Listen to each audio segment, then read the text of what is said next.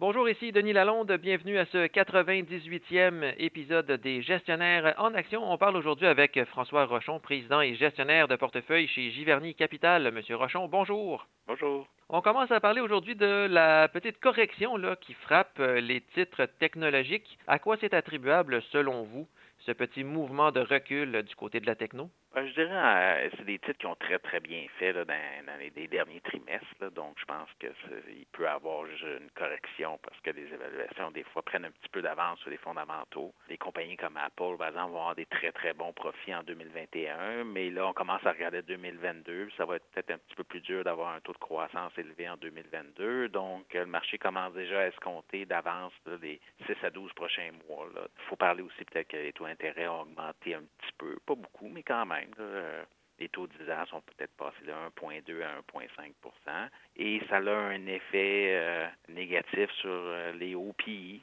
Souvent, les titres de technologie qui ont plus de croissance, ben aussi des coûts bénéfices plus élevés. Ils peuvent être un peu affectés par une réévaluation liée au taux d'intérêt. Mais ça reste modeste, tant la hausse des taux d'intérêt que la correction boursière de ces titres-là. Et parmi les titres technologiques, il y en a un, entre autres, que vous détenez en portefeuille, c'est celui de Facebook, l'entreprise qui est en baisse de 13% depuis son sommet du début du mois de septembre, au moment où on se parle. Évidemment, on pense à la panne mondiale qui a affecté ses services cette semaine, mais il y a aussi une lanceuse d'alerte qui laisse entendre que l'entreprise fait passer ses intérêts financiers avant l'intérêt public. Donc, quels sont les grands facteurs, selon vous, qui expliquent le recul du titre depuis le début du mois de septembre? Quand on décide d'être actionnaire de Facebook, il faut composer avec les bonnes choses de l'entreprise et avec les choses un peu plus controversées qui sont liées à l'entreprise. Euh, bon, d'une certaine façon, euh, Facebook a presque l'équivalent d'un monopole dans le sens qu'il y a 3 milliards d'utilisateurs qui vont sur euh, ces sites web, on devrait dire, et discutent, échangent, publient sur toutes sortes de sujets. C'est un très gros réseau et il n'y a pas vraiment d'équivalent. Le défaut de ça, c'est un peu comme si Facebook était une grosse librairie avec des millions de livres. Elle ne peut pas tout contrôler ce qui est écrit dans chacun des livres qui sont vendus. Les gens sont libres d'écrire ce qu'ils veulent aussi, là, dans une certaine limite. C'est facile de pointer du doigt Facebook, mais je pense que c'est plus complexe que ça. Euh, et historiquement, elle a toujours adressé ces choses-là pour améliorer euh, les relations, autant avec euh, les gens qui font la publicité qu'avec les utilisateurs. Et euh, je pense que la compagnie va encore adresser les choses qu'elle doit adresser puis améliorer. Je pense qu'il y a une attitude de vouloir euh, toujours euh, améliorer leurs algorithmes, mais c'est complexe. Si on, parle de milliards de publications, de milliards d'utilisateurs, et la compagnie dépense des milliards de dollars en R&D pour toujours améliorer ça.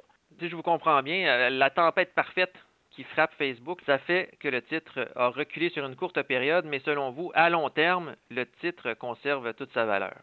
Ben, je pense que c'est une compagnie qui a des fondamentaux exceptionnels. Elle a aussi des défis personne ne peut nier ça. Puis il va toujours en avoir. C'est un peu la nature du modèle d'affaires qu'ils ont créé, du produit qu'ils ont créé. Euh, ils sont vraiment euh, dans tous les secteurs, dans tous les domaines, parce que il y a 3 milliards d'utilisateurs qui sont dans toutes sortes de domaines eux autres aussi. Là. C'est pas facile là, à tout gérer, tout s'assurer que toutes les règles et euh, lois soient respectées. Je pense que lentement, ils vont y arriver. Puis il va y avoir une stabilisation un peu, je pense, dans le modèle d'affaires. Mais peut-être en attendant, il va y avoir des périodes un petit peu plus difficile que d'autres. Je pense que les avantages de Facebook, autant pour euh, les utilisateurs, les gens qui font la publicité que les actionnaires, dépassent largement les désavantages. C'est mon avis. On a acheté la compagnie en 2018. À l'époque, elle faisait environ 7,57 de profit par action. Et pour 2022, on s'attend à plus que 15 de profit par action. Donc, sur quatre ans, les profits par action auraient doublé, ce qui est à peu près 18% de toute croissance annualisée. Donc, c'est une compagnie vraiment exceptionnelle. Et si on regarde l'évaluation, le titre est environ 22 fois les profits de 2022. Ben, c'est à peu près en ligne avec le S&P 500. Donc, on parle d'une compagnie vastement supérieure à la moyenne qui se transige au même pied le marché. Donc, à mon avis, c'est une occasion d'achat. Et quand vous avez acheté le titre de Facebook, vous avez parlé de 2018, là, à l'époque, on était dans le scandale Cambridge Analytica, le scandale de la gestion des données personnelles des utilisateurs. Vous qui avez acheté à ce moment-là sur faiblesse du titre de Facebook, est-ce que le titre vous a donné de très bons rendements depuis?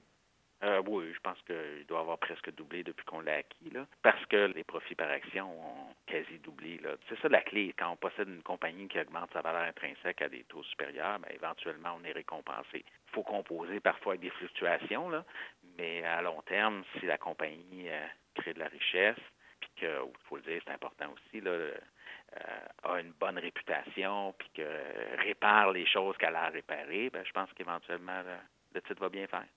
Est-ce que vous craignez pour la réputation à long terme de Facebook avec tout ce qui se passe par rapport à l'entreprise depuis quelques semaines? On est toujours aux aguets, là, que pas mal n'importe quelle compagnie dans laquelle on investit, il peut y avoir des choses qui se passent que c'est des défis pour les dirigeants. Malheureusement, c'est la nature du monde des affaires. Ce qu'on veut, au fond, c'est trouver une entreprise qui a un avantage compétitif qui fait qu'elle a quasi un produit unique. C'est difficile à trouver des compagnies comme ça. Donc, je pense que ça vaut la peine, quand on en trouve comme ça, ben, de composer peut-être avec les effets négatifs qui sont souvent à court terme, que c'est des choses qui peuvent être résolues. Si on pensait que ça ne pouvait pas être résolu à long terme, mais ben, probablement que l'on dirait non, on préfère euh, passer notre tour. Et je pense que c'est des choses qui sont solvables. On a vu le titre de Facebook qui a reculé d'une cinquantaine de dollars américains en un peu plus d'un mois. Donc, selon vous, c'est un exemple peut-être d'occasion à saisir pour les investisseurs à contre-courant. Oui, bien, c'est un peu euh, la nature d'un investisseur, euh, on va mettre en guillemets, de valeur.